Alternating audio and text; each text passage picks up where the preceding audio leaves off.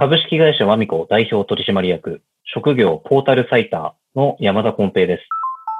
未来授業、今週は、ウィズコロナで変わる一億総かっこいい職業と働き方というテーマでお話します。今週の講師は、ポータルサイト、給料バンクが話題のポータルサイター、山田根平さん。給料バンクのコンセプトは、一億総かっこいい職業。職業そのものを擬人化し、ロールプレイングゲーム風なイラストとともに紹介しています。その給料バンクが5月末、ブロックチェーン連動で、全ての職業に神が宿る、ジョブトライブスというカードバトルゲームとしてスタートすることになりました。注目すべきは、そのマネタイズの手法。山田さんは、プレイヤーにもクリエイターにも収益を還元すべきだと考えています。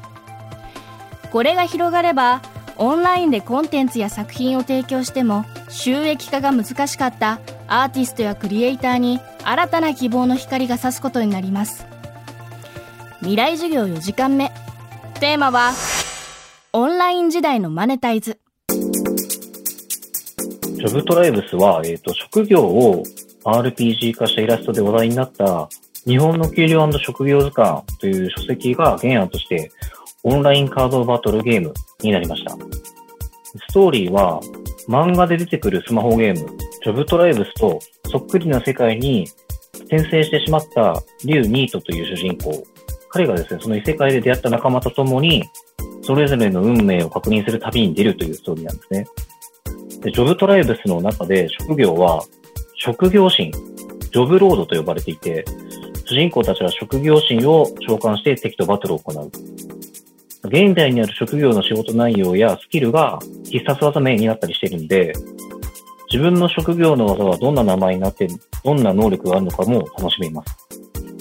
あと RPG と同じように育成システムや職業新カードを集めるコレクターな部分の楽しみもあったり、有名漫画家や有名イラストレーターが職業心のイラストを描いているので、楽しみ方も数百倍あると思います。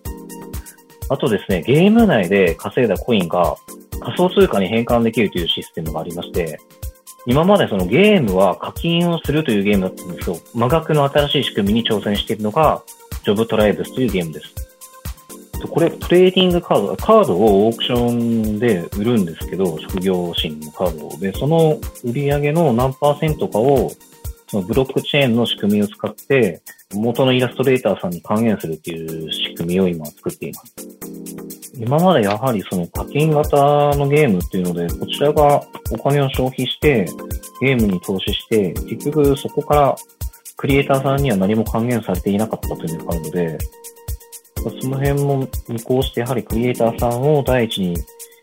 たいという思いもあって、その新しいこのマネタイズの仕組みを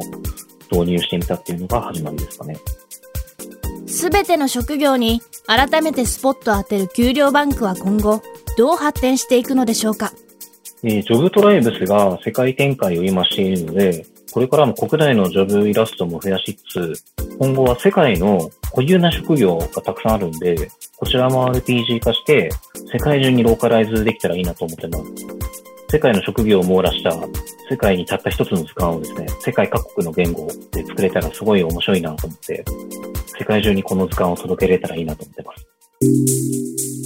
500種以上の職業を編纂してきた山田さんは、仕事選びの基準をこんな風に話しています。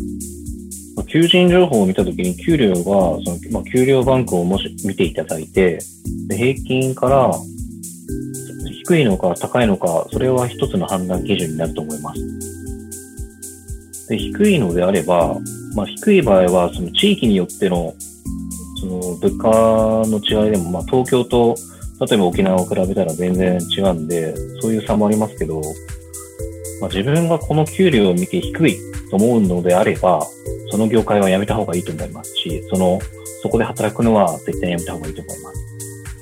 ただ、給料が低くても3年働けばそれなりの実力がつくので、まあ、3年最低でも働いて、次へのステップアップのために今回は我慢するっていう方もいらっしゃるので、そういう計画をちゃんと道筋を立てているのであれば、まあ、ある程度給料が低くても、まあ、飲めるのではないかと思います。最後は山田金平さんから就活中の人へメッセージです。コロナの影響でかなり厳しい就活になっていると思います。私も20代前半の時に夢が破れて挫折した、かなり紆余曲折したこともあるんですけれども、今現在人生面白く過ごしています。第一希望の夢が破れても次があるので、常に考え続ければ、いつかきっと明るい道が見えてくることもあるので、挫折しても諦めずに頑張ってほしいなと思います。で私の尊敬する大手の社長さんが60歳になっても、まだ僕は模索し続けてるよっていう話を聞いたので、まあ、一生模索し続けると思うので、次があるさと思って明るく頑張ってください。情報収集は一番の武器になるので、まあ、このコロナで家にいる時間があるからこそ、情報収集やスキルを磨いたり、自分を育てていく時間にしてみるのは一つの手かと思います。あと不安にですね、最近つけ込む、なんか簡単に稼げるとかっていう変な情報商材屋も、このコロナのご時世に暗躍しているそうなので、まあ、そういうのには引っかからないようにちゃんと自分の道を見据えて、明るく楽しく生きていけば人生うまくいくと思います。未来授業。今週の講師はポータルサイターの山田金平さん。テーマはオンライン時代のマネタイズでした。山田さんが創設したポータルサイト給料バンクがシリーズ化された著書の最新刊。決定版日本の給料職業図鑑は宝島社から発売中です。未来授業来週は漫画家星野ルネさんの授業をお届けします。